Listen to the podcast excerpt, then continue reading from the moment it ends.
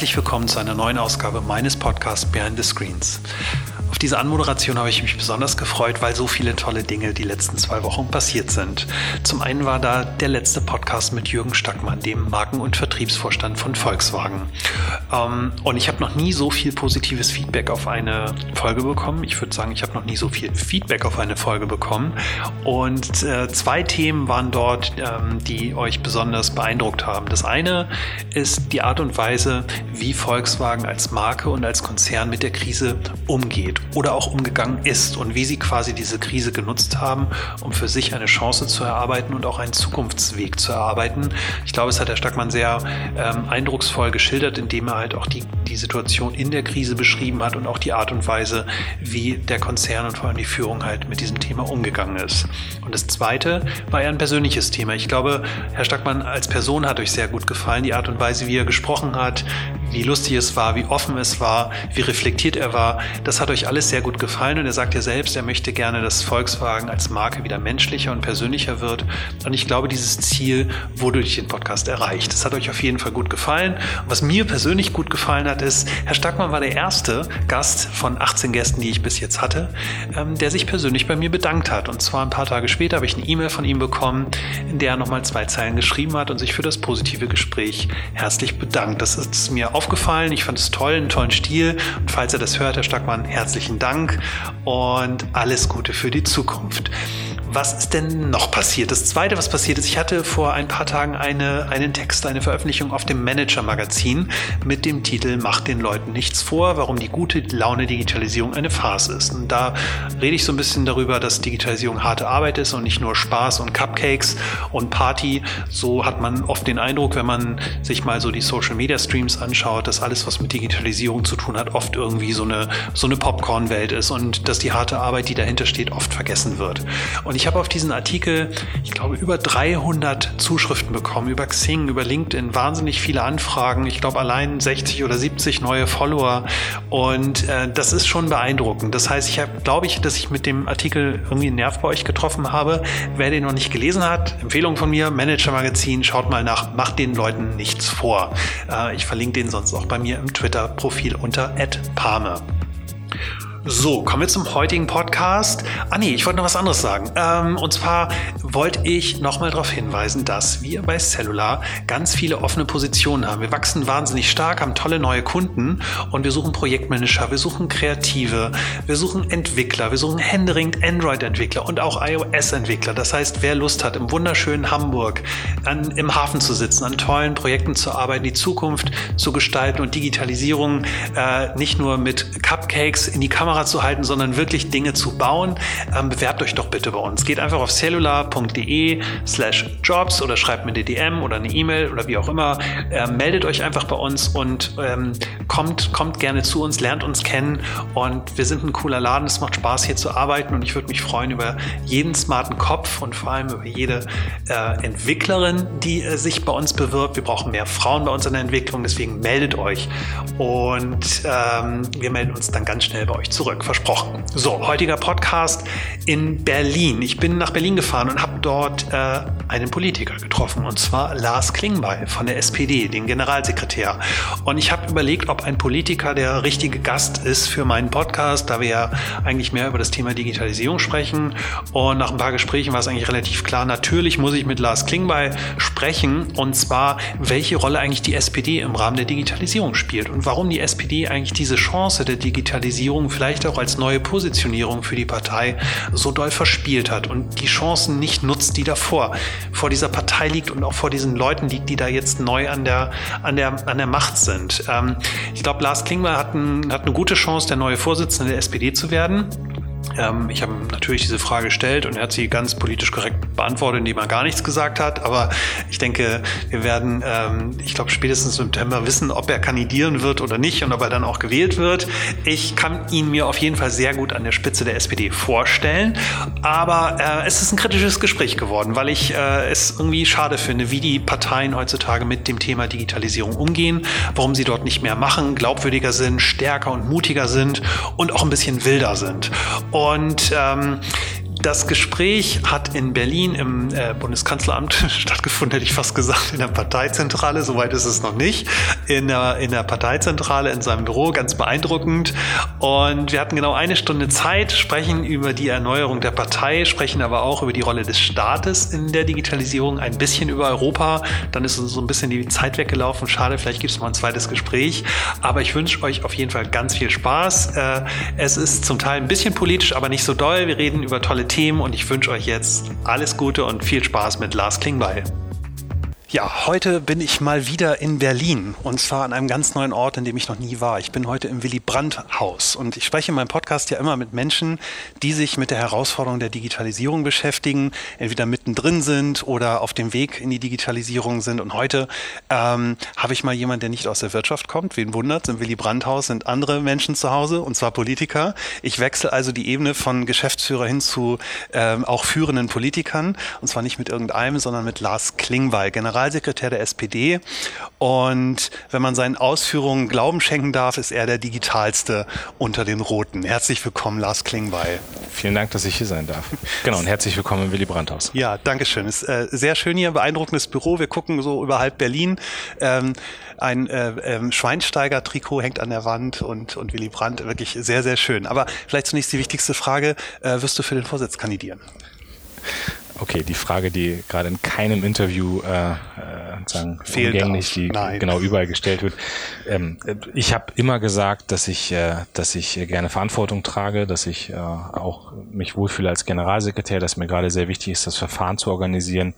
Und ich kriege natürlich mit, dass über meinen Namen auch spekuliert wird. Das ist eine große Entscheidung. Mich ehrt auch, wenn mein Name da genannt wird, aber es ist halt eine Entscheidung, die ein paar Tage Zeit braucht. Und die Zeit habe ich noch. Wir haben ja gesagt, bis zum 1. September sollen sich alle gemeldet haben, die Interesse haben. Und insofern muss ich auch über ein paar Dinge nochmal nachdenken und äh, kann da heute gar keine Antwort drauf geben. Das habe ich auch nicht erwartet.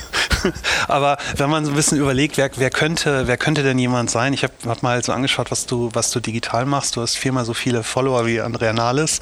Äh, das heißt, äh, digital sozusagen am besten aufgestellt. Ist das eventuell eine Kompetenz, die man als der oder die neue Vorsitzende mitbringen ähm, sollte in, in den Zeiten, in denen Digitalisierung eins der Kernthemen ist, was uns beschäftigt?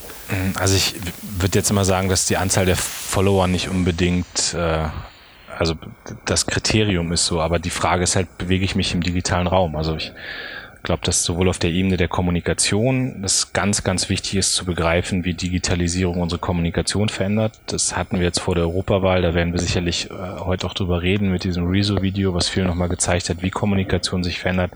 Und da glaube ich einfach, muss ein Politiker im Jahr 2019 und jemand, der dann vor allem für die nächsten Jahre Politik machen will, muss verstehen, wie man sich im digitalen Raum kommunikativ bewegt. Und das zweite ist die programmatische Ebene. Ne? Also ich, ich ähm, glaube einfach, dass Digitalisierung ganz, ganz viele Umbrüche in unserer Gesellschaft mit sich bringt. Also wir sind schon mittendrin und es wird nochmal krasser werden die nächsten Jahre, wenn ich mal angucke, wie die Arbeitswelt sich verändert, wie Bildung sich vielleicht verändert, wie gesellschaftliches Zusammenleben sich verändert. Das zu begreifen gehört auch für mich zu den Kernkompetenzen, die jemand haben muss, der ein politisches Amt innehat und der eine Partei finden will. Also insofern würde ich schon die These aufstellen, dass der Umbruch bei uns sehr groß sein sollte, ähm, auch in der Frage, wer führt künftig die Partei und äh, jemand, der das Digitale verweigert, wird glaube ich, keine Chance haben und jemand, der das Digitale eher umarmt, der wird eine bessere Chance haben. Das äh, künftig eine Partei erfolgreich auch zu führen. Du hast den Europawahlkampf gerade angesprochen, die, die, die Hilflosigkeit, die man da teilweise gesehen hat, ähm, quer durch, durch alle Parteien und auch, auch teilweise in den Medien, wie darüber Bericht, äh, Bericht erstattet wurde hat mich schon gewundert und, und gleichzeitig denke ich, ihr seid ja alles Kommunikationsprofis. Also ihr habt ja nicht, ihr habt ja jeden Tag irgendeine kleine Krise, eine kritische Frage, ein, ein Ding, auf das ihr reagiert, reagieren müsst. Äh, warum, warum hat man sich damit so schwer getan? Du meinst jetzt speziell das Rezo-Video? Ja, genau. Oder? Naja, ich, also weil es natürlich eine, also weil es Umbrüche sind in mehreren, in mehreren Ebenen. Also das eine ist sozusagen das also ich glaube, wenn man jetzt in der Parteiführung, und zwar nicht nur bei uns, sondern generell alle fragt, wer hat vor Rezo schon mal gekannt, wer hat den schon mal erlebt und wer weiß, wer das ist, ähm, dann ehrlicherweise wären das sehr, sehr wenige. Also so, ich sage das für mich übrigens auch. Ich bin jedes Jahr auf der Gamescom, ich habe ganz viel auch mit YouTubern zu tun. Ich kenne auch viele. Ich war acht Jahre lang in der Jury vom Deutschen Computerspielepreis, aber selbst ich kenne nicht alle, die dort irgendwie Fame sind und die da unterwegs sind. So. Ähm, aber ich setze mich mit der Szene halt schon offensiv auseinander. So. Und das, also auf einmal tritt ein Akteur auf die Fläche, der es schafft, innerhalb kürzester Zeit ein wirklich Millionenpublikum zu erreichen. So, das hat uns ja gezeigt, dass wir sozusagen noch in den falschen Medienwelten unterwegs sind. Und ich will jetzt gar nicht gegen die traditionellen Medien reden. Also es geht jetzt überhaupt nicht irgendwie zu sagen, die sind nicht mehr wichtig. Aber vielleicht muss man sich halt fragen, ob es immer noch so das einzige Ziel sein sollte, dass ein Politiker mit einem tollen Zitat an der FAZ auftaucht oder ob man nicht halt mittlerweile andere Kommunikationskanäle auch bedienen muss. Und, und da sind wir alle kalt erwischt worden über so ein YouTube-Video. Und das zweite ist aber auch die Art und Weise, wie kommuniziert wird.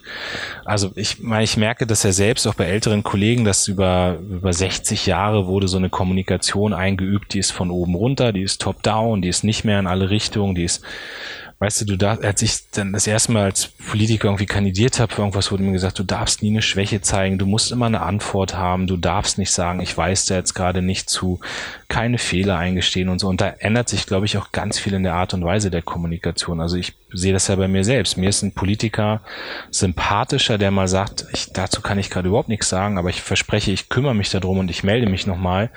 Oder ein Politiker oder eine Politikerin natürlich, die sagt, ich habe dir einen Fehler gemacht und ich sagen, verspreche mich zu verbessern und so. Und und da kannst du auch auf dieser YouTube-Welt, glaube ich, ganz viel lernen, weil da eine andere Kommunikation stattfindet. Und das hat uns kalt erwischt. Und, und deswegen fordere ich bei mir gerade viele Kollegen noch heraus, sich einfach auf diese Welt mal einzulassen und sich damit auseinanderzusetzen. Und merke, dass das bei manchen klappt, bei, bei manchen leider aber auch nicht.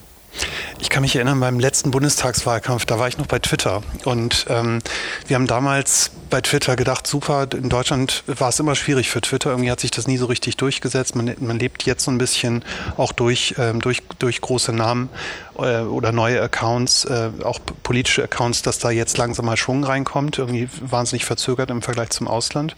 Wir haben damals gedacht, Bundestagswahlkampf, das wird der Durchbruch von Twitter werden. Und ich habe dann damals die großen Parteien angeschrieben, also SPD, CDU, und habe quasi Hilfe angeboten, habe gesagt, komm, ich bringe euch das bei, ich zeige euch das, wie das geht. Letztlich wollte ich natürlich eine Werbung verkaufen, aber das war der erste Schritt. Und ich bin bei keinem, also das, ich, wir konnten gar nichts machen. Also ich glaube, irgendwie die CDU hat irgendwas für 5000 Euro mal gebucht, aber dann kam halt wieder Plakate und die ganzseitige Anzeige in der FAZ. Ähm, kann es eventuell daran liegen, dass ihr, dass ihr Berater um euch herum habt oder Agenturen um euch herum habt, die euch von dieser, von dieser Welt so ein bisschen abhalten? Also muss es eventuell auch neue Mitspieler geben? Mm, also wenn ich jetzt den Europawahlkampf nehme, da haben wir den, den großen Bruch zum ersten Mal gemacht. Wir haben wenig Zeitungsanzeigen geschaltet und sind mehr an die sozialen Netzwerke gegangen, auch mit Werbung. Also das ist ja auch veröffentlicht worden, dass wir sehr viel Geld dann auch in, in die Werbung reingesteckt hatten. Es war jetzt nicht erfolgreich, aber es lag, glaube ich, nicht an der Auswahl der, ähm, der Plattform. Also es lag nicht daran, dass wir auf Zeitungen verzichtet haben und das andere gemacht haben. Das war nicht der Grund für das Ergebnis bei der Europawahl.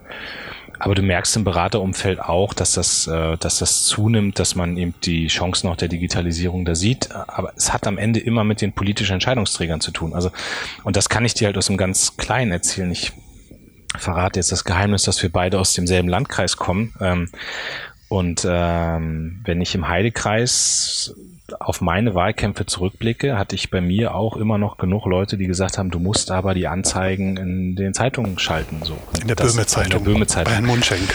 Ähm, das haben wir auch immer gemacht. Ne? Also das haben wir jetzt nicht irgendwie vernachlässigt, aber wir haben halt auch angefangen, das andere zu machen. Und ich glaube, du erreichst mittlerweile über Facebook-Werbung ähm, fast mehr Leute als über so manches Regionalblatt, was ich überhaupt nicht abwertend sage. Ne? Ich finde, dass die Lokalzeitungen eine total wichtige Funktion haben. Nur man muss ja als Politiker auch anerkennen, wo man die Menschen erreicht. Und und da ändert sich, glaube ich, viel. Aber das ist halt, also dieser Neuland-Begriff ist jetzt irgendwie so ein bisschen abgenudelt, aber ich merke natürlich auch, dass für einen 60-jährigen Politiker das trotzdem noch Neuland ist. Und der braucht halt ein Team um sich rum, die ihn hinweisen drauf, welche Chancen man alle hat. Und gerade so mit Werbung, auch bei Facebook, bei Twitter, bei Instagram, kannst du halt Leute erreichen. Du kannst da in spannende Dialoge reingehen. Du erreichst auch neue Zielgruppen.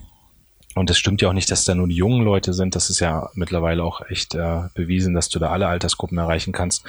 Und da muss aber gebrochen werden mit Weisheiten der letzten 60 Jahre in der, in der Wahlkampf, in der, der, der Wahlkampfführung.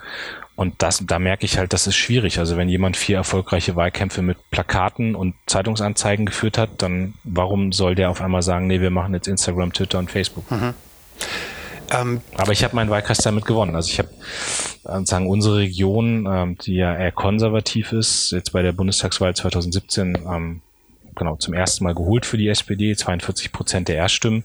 Und das hatte damit zu tun, dass wir richtig massiv in den sozialen Netzwerken unterwegs waren und dass wir wirklich auch wenn ich Hausbesuche in Soltau gemacht habe, dann, dann haben wir das angekündigt über Facebook, dann haben wir das danach nochmal eine Nachberichterstattung über Facebook gemacht und dann haben wir auch geguckt, dass alle, die in Soltau bei Facebook sind, dass die sozusagen angesprochen werden von uns und dass die auch den Hinweis bekommen.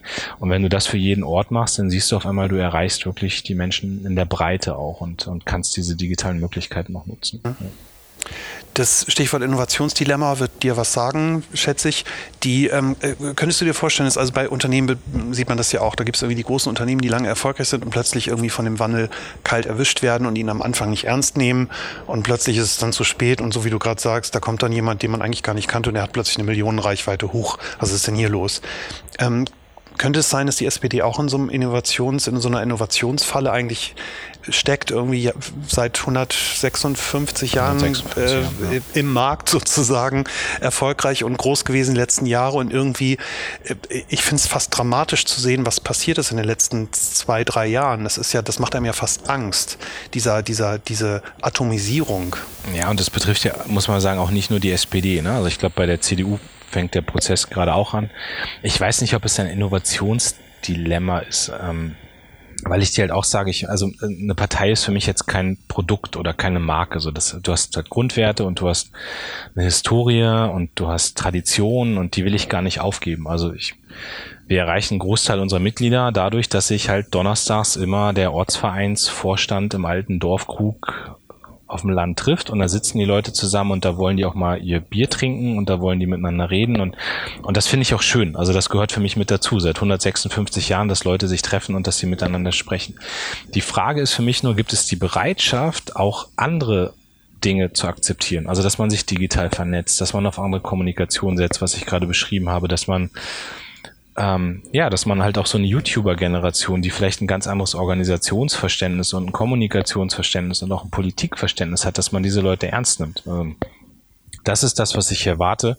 Und insofern geht es mir nicht darum, irgendwie das Alte alles zu beenden oder kaputt zu machen oder einfach zu sagen, das hat sich erledigt, sondern es geht darum, das Neue zuzulassen und und da würde ich jetzt immer sagen, sind die Beharrungskräfte schon sehr groß. Also ich habe mir das auch einfacher vorgestellt, als Generalsekretär, ich bin jetzt seit eineinhalb Jahren in diesem Haus und, und merke halt, du musst manche Kämpfe halt zum 20. und 30. Mal führen. Also da könnte, da könnte die Veränderung größer sein. Aber ähm, ja, also das für mich heißt es nicht das alte kaputt machen. Mhm. Du hast gerade gesagt, eine Partei ist kein Produkt. Würde es aber nicht vielleicht helfen, eine Partei eher wie ein Produkt oder auch eine Marke zu führen und zu sehen? Also im Sinne von, du hast gerade den alten Dorfkrug erwähnt. Wir haben einen, äh, einen, Kunden, das ist die Bitburger Brauerei, die, die macht sich halt Sorgen, was halt mit den Kneipen passiert. Es geht halt kaum noch jemand in die Kneipe. Wenn halt ausgegangen wird, wird es wird anders ausgegangen als früher. Man holt sich halt irgendwie seine Dose Bier am Kiosk und, oder über Lieferando oder wie auch immer. Also so dieses alte Menschen gehen in Kneipen, treffen, reden und trinken gibt es irgendwie nicht mehr mehr. Bedeutet das nicht eigentlich auch, dass es dort dann keinen Ort mehr für Politik gibt?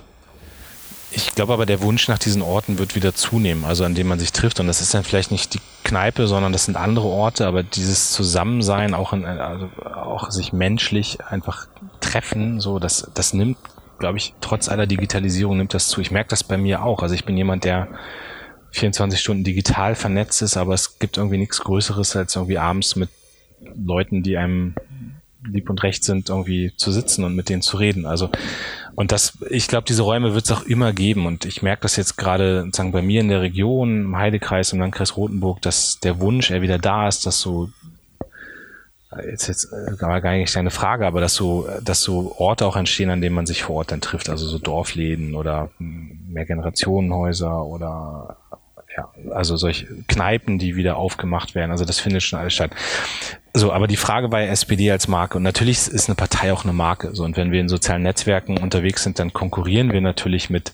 Wir konkurrieren ja nicht mit der CDU, sondern wir konkurrieren halt mit Bayern München oder mit Bitburger oder mit Audi oder sonst. Also sagen, du konkurrierst mit anderen Marken und deswegen ist für uns schon die Frage, was macht eigentlich die Marke SPD aus? Ähm, was ich nur sagen will, ist, dass du nicht du kannst dich nicht hier an so, an so einen Tisch setzen und Willy Brandt und sagen, so jetzt definieren wir die Marke mal komplett neu und wir werfen alles über den Haufen, was die letzten 156 Jahre da war. Also wir haben Grundwerte, Freiheit, Gerechtigkeit, Solidarität, wir haben eine Historie mit Willy Brandt und Helmut Schmidt und Gerhard Schröder und, und anderen starken Persönlichkeiten und das will ich nicht aufgeben. So, aber natürlich muss eine Partei sich immer neu erfinden, also auf der Höhe der Zeit sein und und sich auch fragen, was kannst du heute machen? Und da habe ich zum Beispiel sehr viele Ideen, also dass wir anders kommunizieren, dass wir programmatisch manche Dinge verändern, dass wir auch einen anderen Auftritt haben und ähm, klar, also da, da geht es dann schon um Markenbildung, aber es, manche Marken haben sich ja radikal verändert und das sehe ich halt bei einer Partei, die Grundwerte hat, überhaupt nicht. Und, und ich will halt auch, weißt du, wenn du so Leute triffst in der SPD, die seit, ich hatte jetzt gerade wieder eine Ehrung, dass jemand 60 Jahre in der SPD Weißt du, der hat als Kind noch erlebt, wie die Nazis hier gewütet haben in diesem Land. Und der ist dann irgendwann in diese Partei eingetreten und der hat mitgeholfen, das Land aufzubauen und der hat ganz krasse Geschichten auch erlebt. Ich meine, die Sozialdemokraten sind halt verfolgt worden auch und sind umgebracht worden für die Grundwerte, die sie vertreten. Und, und dann merkst du halt, für diesen Menschen, der 60 Jahre in der SPD ist, ist das total wichtig, dass der diesen persönlichen Bezug hat. Also, dass der irgendwie donnerstags mit seinen Genossinnen und Genossen im Dorfkrug sitzt und das will ich dem überhaupt nicht wegnehmen. Also, das ist, das ist das, wo ich immer dafür werbe, lass uns das Neue probieren, das Alte nicht weglassen und ähm, genau. Und das, ich merke aber natürlich, dass wenn ich so meine Erneuerungsgedanken irgendwo mal vorstelle und wenn ich sage, lass uns digitaler werden und lass uns Plattformen schaffen, auf denen Menschen sich vernetzen können, dass dann sofort natürlich auch welche bedroht sehen, äh, was so die letzten 156 Jahre gelaufen ist. Und deswegen bin ich da, glaube ich, auch vorsichtig in der Kommunikation geworden und, ja. und versuche ja alle mitzunehmen. Ja. Ich glaube, die Kunst, also so wie du sagst, die Kunst ist es natürlich in der Markenführung, wenn man mal bei dem Begriff bleibt, die, die Tradition, die Heritage der Marke irgendwie, irgendwie mitzunehmen. Was mich gewundert hat, ist, als es irgendwie vor, ich weiß gar nicht genau, wann es losging, vor zwei, drei Jahren so ein bisschen irgendwie losging, irgendwie als AfD irgendwie plötzlich sichtbarer und stärker wurde und irgendwie die, die Volksparteien irgendwie zerbröseln, also anfangen, angefangen sind zu zerbröseln, äh, habe ich mich so ein bisschen gewundert und habe mir, hab mir alle Parteien angeschaut und dachte, aus meiner Sicht hat eigentlich die, also die, die glaubwürdigste Partei, die in der Digitalisierung sich positionieren könnte, war für mich damals die SPD. Und ich habe noch nie in meinem Leben die SPD gewählt, ähm, gebe ich ganz offen zu. Ich habe jetzt das erste Mal im Europawahlkampf die Grünen gewählt. So, man lernt ja auch dazu. Reden wir auch mal drüber mal, gleich. Mal ja. gucken, was, wie es nach dem Gespräch ist. Aber ich habe so gedacht, ihr, ihr seid, ihr seid halt irgendwie so ein bisschen ähm, ihr, ihr habt eigentlich die Chance, es gibt die neue Generation der Politiker, die, die, die du ja auch vertrittst, also sozusagen die, die nächste, die nächste Reihe, ähm, die etwas Älteren treten ab. Warum habt ihr diese Chance nicht viel stärker ergriffen? Also die, auch die Grundwerte, die ihr vertritt, passen ja hervorragend dazu. Also Menschen haben Angst vor der Digitalisierung. Sie sagen, kann ich morgen eigentlich noch bei Ford am Band stehen oder kommt jetzt der böse Roboter? Und was ist eigentlich mit KI? Also da seid ihr doch hervorragend für aufgestellt. Ja, unterschreibe ich. Also bis auf den Satz mit, dass du noch nie SPD gewählt hast, würde ich würde ich alles unterschreiben und sofort kaufen. Ähm, das sind Konflikte natürlich auch, die du in Parteien hast. Also die SPD muss sich jetzt mal sehr radikal entscheiden, ob wir weiter diesem Image nachhängen, dass wir so also klassische Arbeiterpartei und Arbeit heißt halt, du bist dein Leben lang im selben Unternehmen und arbeitest von neun bis 17 Uhr. Ähm, oder ob man nicht sagt, nee Leute, Arbeit hat sich jetzt echt massiv gewandelt und es geht um krasse Brüche, die in Erwerbsbiografien da sind, die müssen abgesichert werden. Leute haben halt auch Bock, irgendwie mal angestellt zu sein, mal zu gründen, mal vielleicht eine Auszeit zu nehmen. Auch das wird ja immer stärker so in unserer Generation, dass man sagt, ich habe jetzt gerade was Privates und ich will mal einfach ein halbes Jahr raus. Ähm, und das ist in meinen Augen das, was die SPD sehr, sehr stark machen kann in den nächsten Jahren, wenn wir da draufgehen und sagen, wir sind die Partei, die sich um Arbeit kümmert und komme aber weg von diesem traditionellen Arbeitsbegriff. Ne? Also ich und, und das heißt ja gar nicht, das heißt ja gar nicht, dass ich den Industriearbeiter aufgebe. Aber ich, also ich, ich äh, war jetzt gerade in China ein paar Tage und habe mir da angeguckt, was so im Bereich auch künstliche Intelligenz und Digitalisierung läuft. Und wenn du dir da die Fabriken anguckst, dann funktionieren die ja schon sehr bald komplett ohne Arbeiter. Also das ist ja wirklich irre, ne? was da, was da an Digitalisierungsfortschritten da ist. Und die SPD muss ja auch die Partei sein, die den Leuten die Angst nimmt vor diesem Wandel. Also wenn, technischer Fortschritt hat immer bedeutet, dass Arbeitsplätze abgebaut werden, dass Arbeitsplätze vernichtet werden, dass Arbeitsplätze, die über Jahre da waren, auf einmal nicht mehr da sind. Also ich glaube, das ist einfach so angelegt in unserem System, dass dort, wo Technik Arbeitsplätze ersetzen kann, dass das passiert. Sonst würden in der Lüneburger Heide halt auch noch mehr Leute auf dem Acker stehen, als das heute der Fall ist. So, und jetzt ist ja die Frage, sagst du diesem Arbeitnehmer, der irgendwo heute am Fließband steht, ja, Pech gehabt und guck einfach, wie du zurechtkommst, oder sagst du dem, nee, pass auf. Also auf der einen Seite bauen wir jetzt einen Sozialstaat auf, der dich aktiv unterstützt und der dich nicht fallen lässt. Auf der anderen Seite bauen wir eine Bildungslandschaft auf, die dafür sorgt, dass du auch innerhalb kürzester Zeit dich auf neue Fähigkeiten einstellen kannst und dass du, dass du auch einen neuen Job findest. Und wir sagen, sorgen vielleicht auch dafür, dass durch Innovationspolitik und gezielte äh, Investitionen auch überhaupt neue Jobs gefördert werden können. Also ich, ich glaube halt nicht an diese These, dass Arbeit ausgeht, sondern ich glaube, dass ganz viel neue Arbeit entstehen kann. Und dafür muss man sich bei Themen wie Digitalisierung, auch bei einem Thema wie Klimaschutz oder sowas, muss man sich an die Spitze der Bewegung setzen und sagen, das ist ein riesiges Potenzial. Und das tut meine Partei gerade nur so halbherzig und da muss, glaube ich, der große Durchbruch gelingen. Also bin ich völlig bei dir, dass, dass das die große Chance ist, weil ich bei der CDU zum Beispiel überhaupt nicht sehe. Die verteidigen eher den Status quo. Die FDP ist zu sehr auf so eine Nische festgelegt ähm, und bei den Grünen sehe ich das Thema Digitalisierung auch nicht wirklich. Ne? Also, das, also da muss aber der Bruch da sein und dafür, dafür kämpfe ich und da bin ich auch ganz froh, dass ich sehe, es gibt immer mehr, die das ähnlich sehen wie ich. Aber du schiebst halt so einen riesigen Tanker, der seit 156 Jahren fährt, jetzt auch dann in die andere Richtung. Und das dauert manchmal ein bisschen länger. Und, und siehst, siehst du die, die Gefahr oder die, die Widerstände eher intern? Also wenn, wenn ihr in den Gremien zusammensetzt und sagt, Mensch, äh, ist doch irgendwie glasklar, Klima ist ein Thema, Digitalisierung ist ein Thema, wir als SPD müssten doch eigentlich die sein, die das besetzen. Also äh, oder, oder ist es wirklich die Angst vor, der, vor, der, vor den Stammkunden sozusagen? Also äh, VW baut halt äh, kein Elektroauto, weil sie die Golfkunden nicht vergraulen wollen.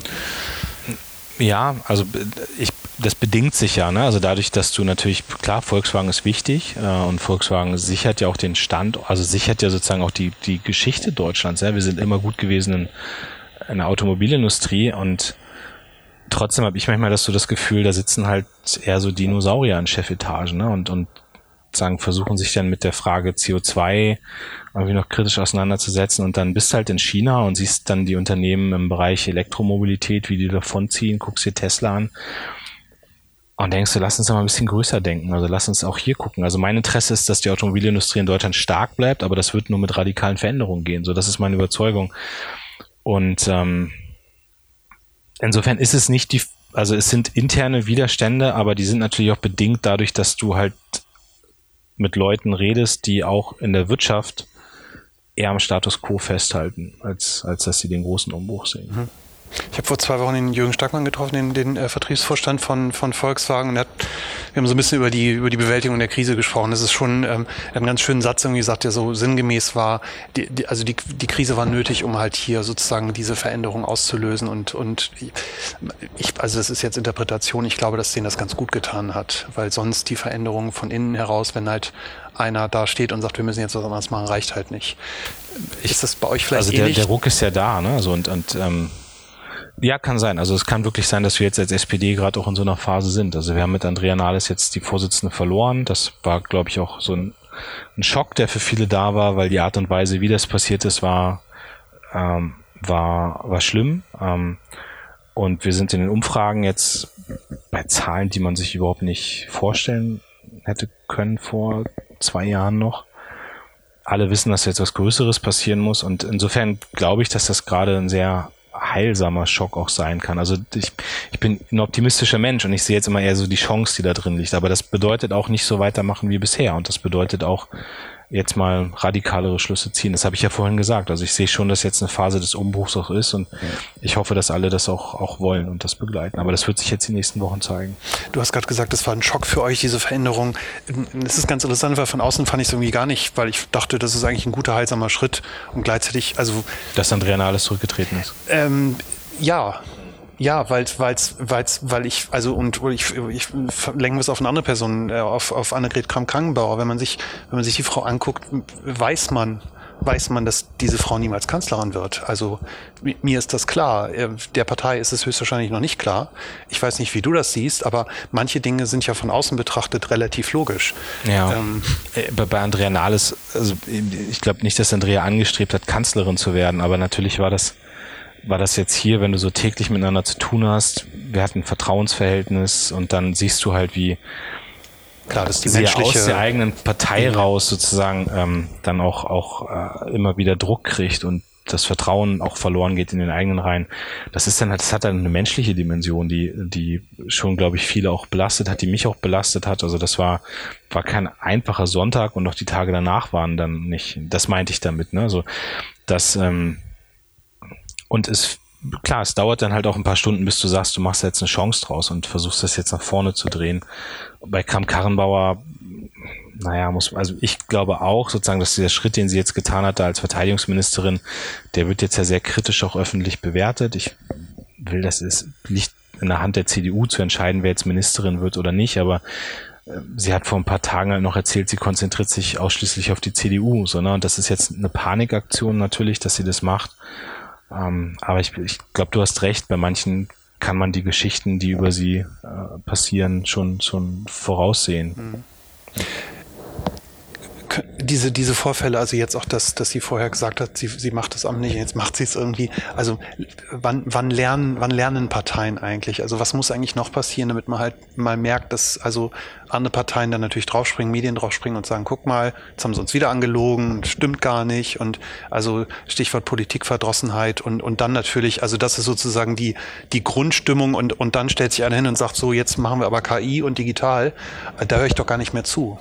Es ist halt sau schwierig und ich habe das jetzt gerade in den letzten Tagen halt wieder gemerkt. Also, weil ich kann dir jetzt ein anderes Beispiel nennen, dass dass wir sehr klar vor der Europawahl zum Beispiel gesagt haben, wir werden am Ende nur jemanden an die Spitze der Kommission wählen, der auch Spitzenkandidat gewesen ist, so.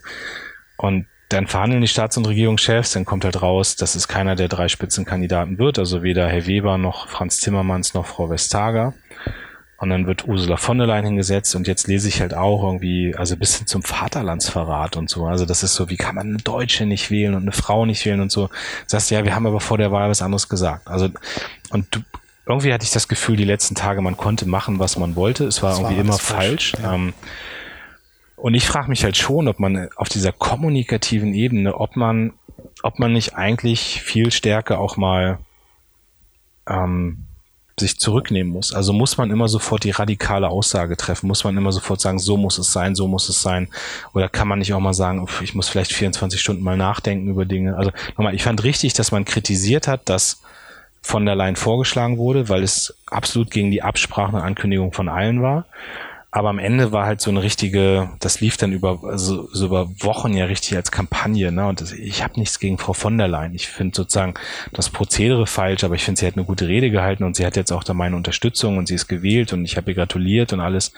Aber du merkst halt, Kommunikation muss vielleicht weg von dieser Radikalität auch, ja. Und ich merke eigentlich, deswegen mag ich so ein Podcast-Format auch immer, weil da kannst du halt auch mal ein bisschen beschreiben, was so im Kopf von Politikern drin ist. Wenn ich irgendwie jetzt in der Tagesschau oder sonst wo bin, dann musst du halt immer in 30 Sekunden und dann musst du die radikale Entscheidung treffen. Knackiges Statement. Ja, und das ja. knackige Statement, sonst tauchst du halt nicht auf aber klar, Politik ist halt an vielen Stellen sind es abwägende Sachen so. Und ich verstehe ja eine Kram-Karrenbauer, dass die, dass die in diesem ganzen Prozess, als es um die Frage ging, wird sie Parteivorsitzende, wenn du dann sagst, ja, und ich werde mich ausschließlich auf die CDU konzentrieren und ich nichts anderes tun, weil diese Partei braucht die volle Aufmerksamkeit, verstehe ich ja sogar. Ich meine, damit grenzt sie sich von Jens Spahn ab, der nebenbei Minister ist, damit grenzt sie sich von Friedrich Merz ab, der seine Millionen in der Wirtschaft verdient und sie zeigt halt, ich bin hier ein Unikat. So, jetzt bricht sie mit dem, was sie da gesagt hat. Ähm, auch das kann ich nachvollziehen, weil sie als Parteivorsitzende überhaupt keine Bühne mehr hatte, keine Fläche mehr hatte, weil sie nirgendwo aufgetaucht ist. Und als Verteidigungsministerin kannst du natürlich ganz viel Öffentlichkeitsarbeit auch machen und hast schöne Bilder und alles. Äh, und hast auch wirklich ein Ressort, was ja Gestaltungsspielräume liefert. Das kann ich auch nachvollziehen. Nur sie muss jetzt erklären, warum sie diesen Bruch gemacht hat.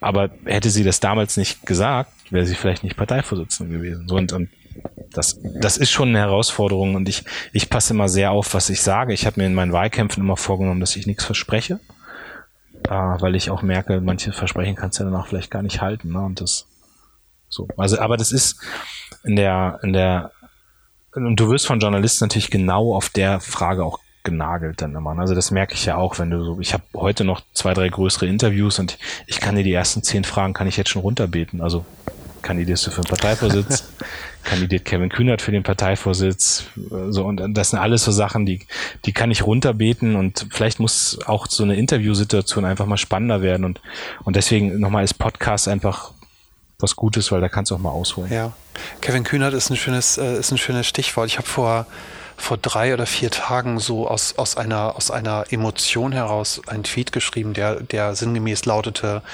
ähm, Lindner fordert äh, weniger Steuern und, Kühn, und äh, Kühnert fordert mehr Steuern. Hm. Langweilt ihr euch nicht selbst bei hm. immer den gleichen Narrativen, die ihr da habt? Und ich wurde da relativ doll für fertig gemacht, dass ich sowas geschrieben habe. Und zwar also gar nicht von der FDP-Seite, sondern von, äh, von den Jusos. Äh, irgendwie 1000 Likes irgendwie auf irgendwelche Tweets gegen mich. Okay. Und ich dachte nur, so mit dem Faktor 100 muss ich das anfühlen, heute Politiker zu sein. Also ich, ich, hab, ich dachte so, ich, ich wollte doch gar keinem was. Ich finde ich finde es einfach nur gerade langweilig. Strengt euch mal ein bisschen mehr an. Äh, macht Politik heute noch Spaß in diesen digitalen Zeiten? Ja, aber du musst lernen, damit umzugehen. Also das, das merke ich eben schon. Ne? Und ich, also gut, ich habe jetzt keine Shitstorms der Jusos, äh, das ist bei mir wenig, aber ich habe das zum Beispiel von der AfD. Ne? Also das ist so, du bist halt auch echt Zielscheibe. Also seitdem ich Generalsekretär bin, Facebook ist für mich halt so, ich habe manchmal, also wenn ich eh schon schlechte Laune habe, dann gehe ich lieber nicht auf meine Facebook-Seite. Ähm, und äh, bei Twitter merke ich halt auch, dass die Aggression zunimmt und das hat natürlich mit meinem Amt zu tun. Und das ist halt eine ganz schwierige Situation, weil du musst, ähm, du musst lernen, berechtigte Kritik rauszufiltern und anzunehmen. Und auf der anderen Seite musst du aber lernen, diese Hetze wegzuhalten von dir. So, und das ist die Herausforderung, die da ist. Und das Paradox ist ja auch, dass alle mal sagen, sie wünschen sich mal mehr Politiker, die mal so Ecken und Kanten haben und mal einen raushauen. Wenn du aber einen raushaust, dann kriegst du halt sofort einen drauf. Und deswegen muss man robust sein. Also das ist für mich so, diese Robustheit ist, ich habe für Gerhard Schröder eine Zeit lang gearbeitet, damals als ich studiert habe. Und Gerd hat sicherlich nicht alles richtig gemacht in seiner politischen Laufbahn, aber wenn der was hatte, war das diese Robustheit. Also der hat halt einen rausgehauen und dem war egal, was danach kam. Und, und so ein bisschen, finde ich ja, muss man das auch wieder stärker hinkriegen als Politiker. Ähm, aber es ist halt im Digitalen schwierig, weil dir jeder natürlich eine Rückmeldung gibt was auch wieder ein Vorteil ist, aber du musst lernen, damit klarzukommen. Das also insofern hast du da gerade eine Lernkurve als, als Politiker durchgemacht. ja. Inwiefern beeinflusst dich das? Also ich kann mir vorstellen, also um nochmal auf das Bild des Dorfkrugs zurückzukommen, wenn du da irgendwo in Wietzendorf in einer Kneipe bist und dann hast du da 25 Landwirte und einer sagt, ja richtig, so und dann wird angestoßen und dann hat man so ein bisschen Bier, Bierseligkeit und, und vielleicht sagt auch einer mal was, äh, das kann man ja ganz gut wegdiskutieren und jetzt hast du im Prinzip die gesamte Welt Welt, die dir sagt, was du gut machst oder nicht so gut oder wie auch immer. Änderst du manchmal deine Einstellung aufgrund der Dinge, die dich jetzt erreichen? Also verändert Digitalität deine, deinen Weg? Ich, na, also der, der große Umbruch ist für mich, dass klar, wenn du im Wahlkreis unterwegs bist, kannst du die Leute um eins zu eins überzeugen und das kannst du natürlich in der digitalen Welt nicht machen und schon gar nicht, wenn du Generalsekretär bist und auf Bundesebene unterwegs bist.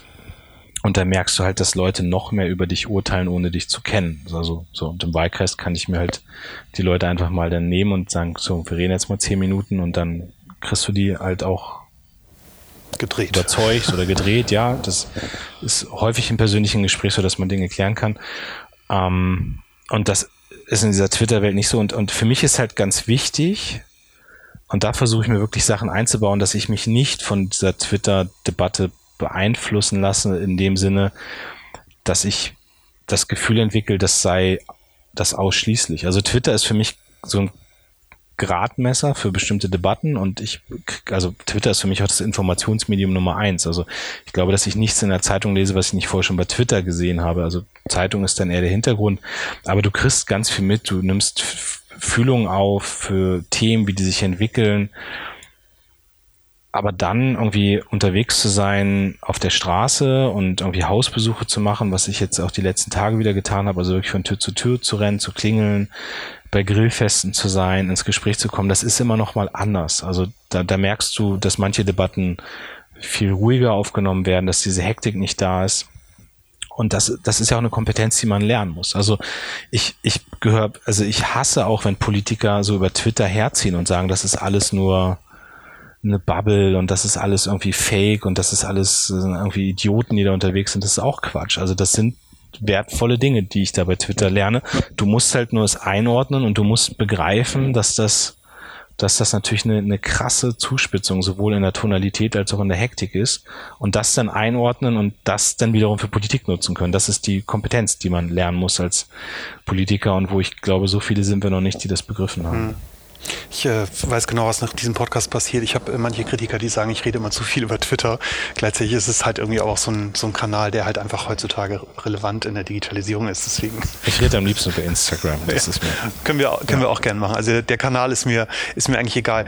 Ähm, kommen wir mal so ein bisschen zur Fachkompetenz. Du hast, äh, ich habe in verschiedenen Interviews gelesen, dass du, dass du dich ja schon viele, viele Jahre mit, also digital oder, oder Internet war, war viele Jahre oder ist viele Jahre schon dein Thema. Ist, ähm, unterscheidet dich das so ein bisschen in, in, in der Partei, in der Führung? Bist du derjenige, der sich auskennt, wenn der Drucker nicht geht? Oder? Also die Anekdote erzähle ich, ich bin äh, 2009 bin ich im Bundestag gekommen. Ich war 2005 mal kurz im Bundestag und dann 2009 richtig. Also ja, also richtig mit Wahl und so. Ne? Davor war ich nachgerückt.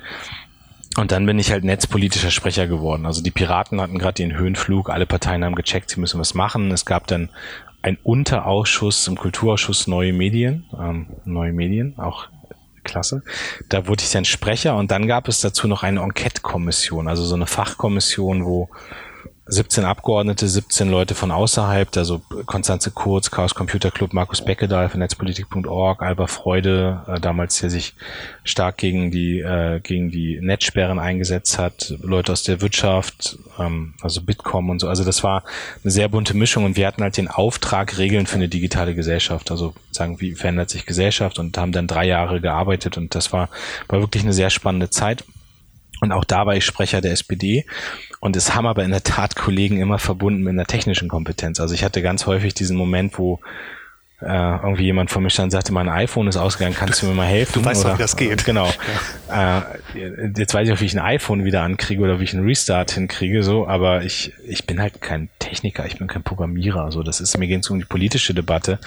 Natürlich wenn du acht Jahre an so einem Thema dran bist, entwickelst du auch ein technisches Grundverständnis. Aber ich habe immer politisch auf diese Debatte geguckt und und finde das halt spannend. Und ich habe damals halt noch Leute getroffen 2008 2009 die irgendwie dachten das ist so ein Hype und das geht wieder weg. Ja und und das finde ich halt krass weil mittlerweile hast du niemanden mehr der das auch nur in Frage stellt und egal wo ich bin. Ja also auch wenn ich jetzt meine, meine Tour durch den Wahlkreis mache oder wenn ich irgendwo im Land unterwegs bin, du kommst irgendwie immer wieder auf Digitalisierung. Also egal an welchem Punkt du kommst auf Digitalisierung und diese gesellschaftspolitische Debatte, ne, dass es Gesellschaft echt dreht, dass es verändert, dass es Verhaltensweisen verändert, das, das raffen jetzt mittlerweile alle. Und und da habe ich einen Vorteil, weil ich einfach acht Jahre lang an diesem Thema dran bin. So und weißt du, so ein Thema wie Uploadfilter, das habe ich vorher gesehen, dass das ein großes Thema wird. Oder damals auch Netzsperren oder ähm, Netzwerkdurchsetzungsgesetz. So, das, das haben manche für technischen Kleinkram gehalten und da hast du ein Gespür dafür, dass das größer wird, das Thema, und dass das ganz viel verändert.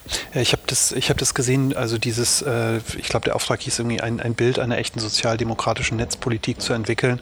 Und ich fand das ganz spannend. Da sind so Sachen, und ich habe mir zwei rausgeschrieben, Arbeitsplätze werden Zustände und keine Orte und äh, Zugang für alle, also im Prinzip der, der ungefilterte Zugang.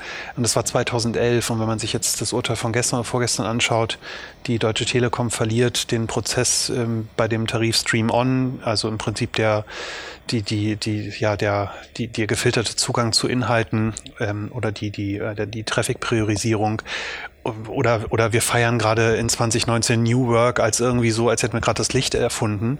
Äh, warum dauert das alles so lange? Ihr habt da 2010, 2011 schon drüber gesprochen. Warum, warum kommt das nicht? Na, weil, weil die Beharrungskräfte halt auch zu groß sind. Das ist aber nicht eine Aufgabe der Politik. Also ich meine, wenn du mit CEOs oder Geschäftsführern oder anderen verantwortlichen Unternehmen redest, ist doch überall so. Also ich meine, du hast es in den Medien, du hast es in der Wirtschaft, du hast es in der Politik, in der Verwaltung, du hast selbst im Vereinswesen hast du überall natürlich Leute, die in Positionen sitzen und erstmal sagen, warum sollen wir groß was ändern? Aber also müsste da Politik nicht einsteigen und, und sagen, hm. wir, also wir, wir zwingen euch jetzt dazu. Also warum, wa, ja, wa warum geben wir den, den, den Themen so viel Debatte? Warum, warum schafft die Regierung nicht einfach Dinge ab oder sagt, du kannst jetzt hier nur noch deinen Kfz-Antrag digital abgeben, das war's, ist vorbei, Papier gibt's nicht mehr.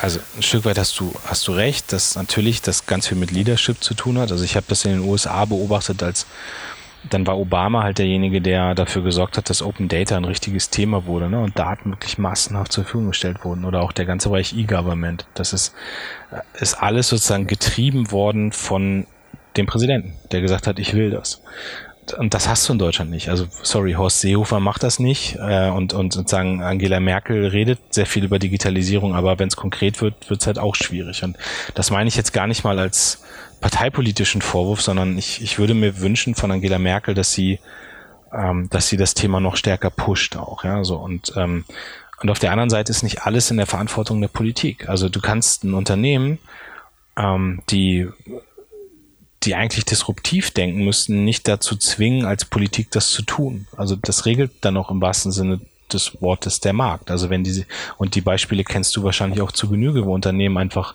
satt waren, wo sie im Status quo festgehalten haben, wo sie gesagt haben, wir müssen hier nichts verändern und dann hat die Digitalisierung sie in der kürzesten Zeit weggefegt. Und das wird uns ja häufiger drohen, vielleicht noch in den nächsten Jahren. Und, und das ist das, wo ich gerade auf so einer politischen Ebene im Sinne von Reden oder von Artikeln, die ich schreibe oder auch von Auftritten, die ich habe, wo ich halt für werbe. Ne? Also wenn ich jetzt gerade in China war und wenn ich wenn ich das da alles beobachte, dann, dann sage ich natürlich und sagen, es ist ambivalent, weil ich will nicht den chinesischen Weg, auf gar keinen Fall. Also wenn ich sehe, was die für einen Bezug zu Persönlichkeitsrechten, zu individueller Freiheit, zur Rolle des Staates haben, dann lehne ich das alles ab. Also ganz klar auch, ich will, dass es nicht verstanden wird, aber wenn äh, falsch verstanden wird. Aber wenn ich dann wiederum sehe, was die für ein Ansporn haben, in der Digitalisierung und in der künstlichen Intelligenz vorne dabei zu sein.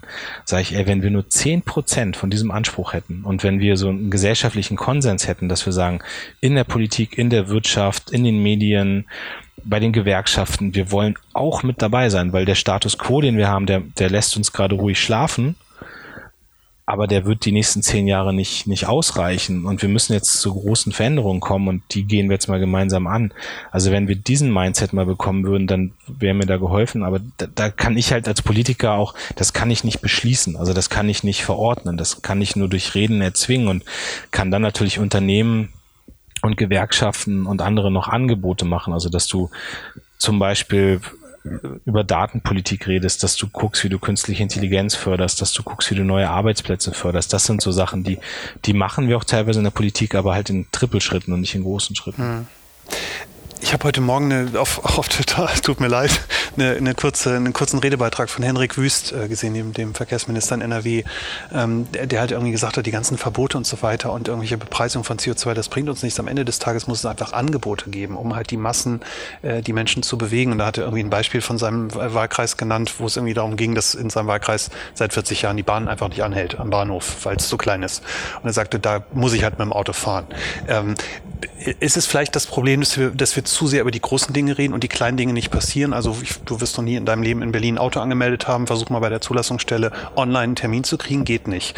Und da frage ich, also da habe ich als Laie, als politische Laie, denke ich, das müssen die in Berlin doch mal regeln. Das muss doch die Politik machen. Also warum, warum sind es oft die großen Themen, wir müssen in KI investieren, wir müssen WLAN an die Schulen bringen, also alles so Wahnsinnsthemen, die fünf Jahre dauern, aber die kleinen Themen, die, die sozusagen den Alltag von vielen Menschen verändern und beeinflussen, die, die, die scheinen immer so weit weg, so, so unmöglich. Im Heidekreis kannst du dein Auto digital anmelden, so das geht. Da habe ich als Kreistagsabgeordneter mit für gesorgt, dass du das, dass du das machen kannst. In Berlin wurde mir signalisiert, dass es besser geworden ist, aber ich, ich, also ja, genau. Also ich meine, daran hakt es und Digitalisierung muss am Ende wird es dann akzeptiert, wenn es ein Vorteil für die Menschen ist. Mhm. So. Und wenn ich, äh, wenn ich aber sehe, dass es, äh, dass es irgendwie immer nur Belastung ist und dass es immer nur kompliziert ist, dann wird es nicht akzeptiert. Aber ich kann die Berliner Frage nicht beantworten. Aber es ist, wäre eigentlich, also das Know-how ist ja da. Also wir haben ja bei solchen Fragen wie digitaler Verwaltung und so haben wir kein Erkenntnisdefizit. Wir haben auch kein, wir haben auch kein ähm, System Themendefizit, weil die Programme alle da sind. Also wir haben ein totales Umsetzungsdefizit. Und da glaube ich wieder, da geht es nur von oben, wenn du sagst, ich will jetzt, dass das hier funktioniert und dann behalten sich Beamte auch dran. Also so funktioniert's ja. Und da weiß ich aber gar nicht, wer in Berlin dafür zuständig ist. Ich weiß es nur halt von uns aus Niedersachsen und da treiben wir Sachen schon voran. Glaubst du, dass eventuell so Parteien wie die AfD genau da halt irgendwie auch ihre Chance sehen, zu sagen, da halt eventuell auch unfair den Finger in die Wunde zu legen und mit, mit großen Sprüchen zu sagen, guck mal, die machen doch gar nichts und jetzt lass uns mal ran? Die sammeln halt den Frust über die klar, die sammeln den Frust über alles, das, was nicht funktioniert. Und da war ich aber auch davor. Also ich, ich finde, wir Deutschen haben so ein bisschen so eine Mentalität, dass wir immer gucken, was nicht funktioniert und wir gleiten dann so ins Pauschale ab. Also ich, ich weiß nicht, wie viel du dich schon im Ausland bewegt hast, aber also bei mir ist es so, dass ich immer, wenn ich im Ausland bin, ich wirklich auch weiß, was ich in unserem Land zu schätzen habe. Also natürlich entdeckt man auch spannende Sachen im Ausland. Aber ich habe noch kein anderes Land getroffen, wo ich leben will. Also ich finde auch, dass wir in einem tollen Land leben, mit tollen Menschen, die vieles erreicht haben. Und das hält mich nicht davon ab, auch einzelne Dinge zu kritisieren. Also ich will auch, dass eine Verwaltung digitaler ist und ich will, dass Politik schneller wird und ich will, dass Wirtschaft sich stärker verändert und ich will auch, dass wir freundlicher sind in diesem Land und uns mehr freuen können über Dinge und so. Aber trotzdem ist das Land ja gut so. Und ich merke aber, dass ähm, die AfD natürlich so ein Frust, der da ist, total einsammelt und ich, das ist echt eine Herausforderung, weil, weil ich nicht alles, was irgendwie schief läuft, darf in so einer Endgültigkeit dazu führen, dass du ein System ablehnst oder so. Also da, und da frage ich mich zum Beispiel, ob diese ganzen Auseinandersetzungen auch in den sozialen Netzwerken, die auch manchmal so schwarz-weiß sind, ob die nicht ein bisschen zu dieser schlechten Laune auch mit beitragen.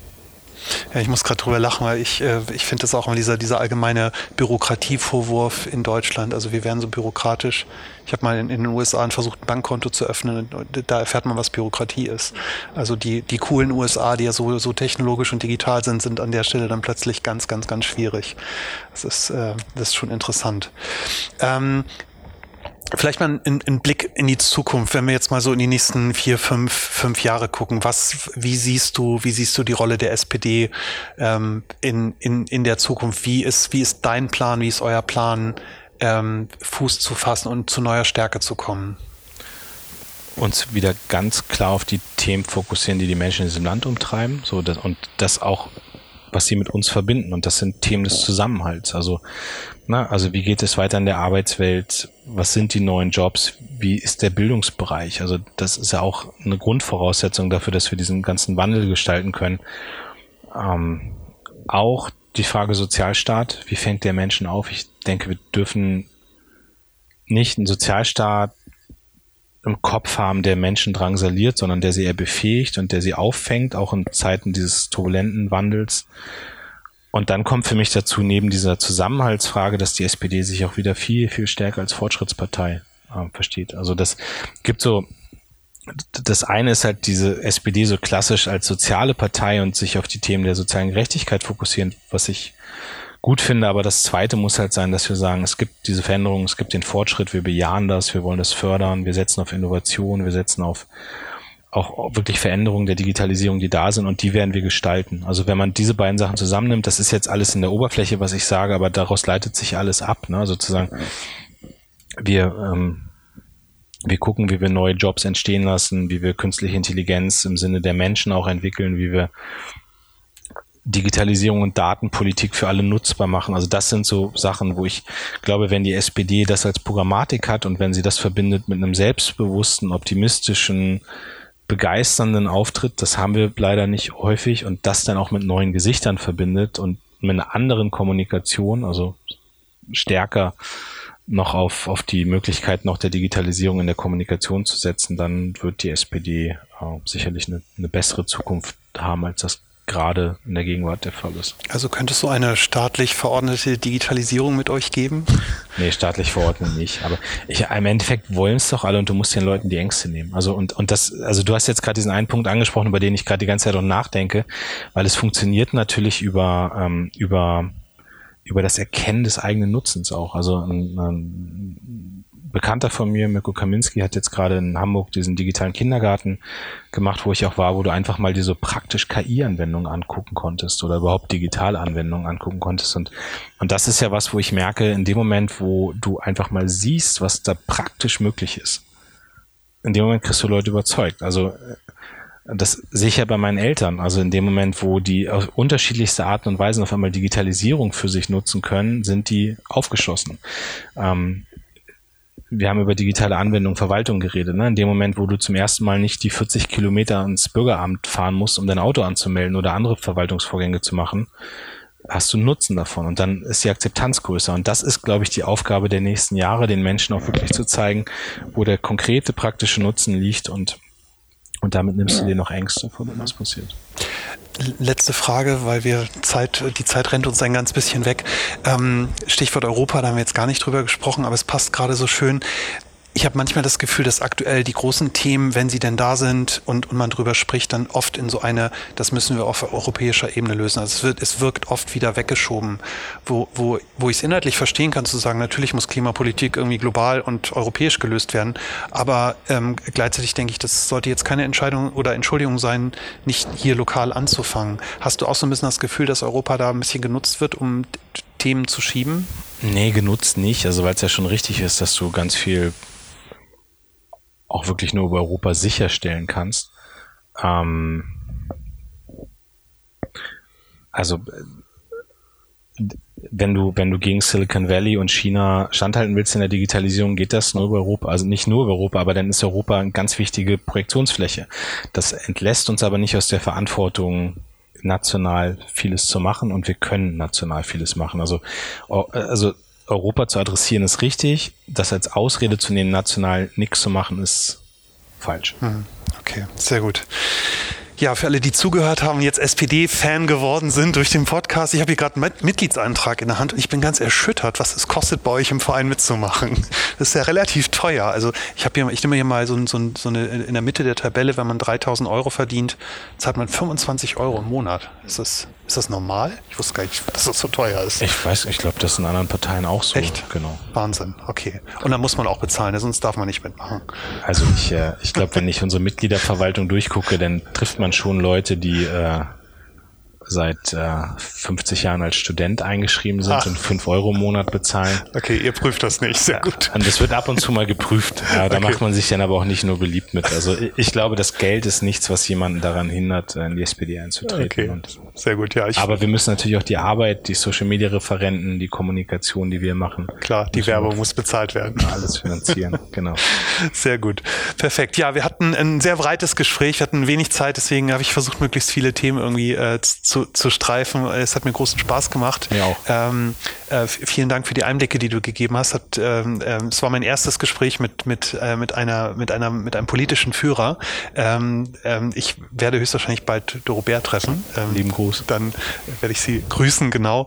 Und ähm, wünsche dir alles Gute und äh, werde euch ganz eng verfolgen und hoffe, dass ihr das Ruder rumgerissen bekommt. Und ich bin ganz zuversichtlich. Vielen, vielen Dank. Genau, ich sage auch vielen Dank, hat Spaß gemacht und äh, alles Gute und beste Grüße an Doro, wenn du sie dann triffst. Und ich hoffe, da hängt auch das Bayern-Trikot im, im ich Raum. Ich werde es prüfen. Danke dir.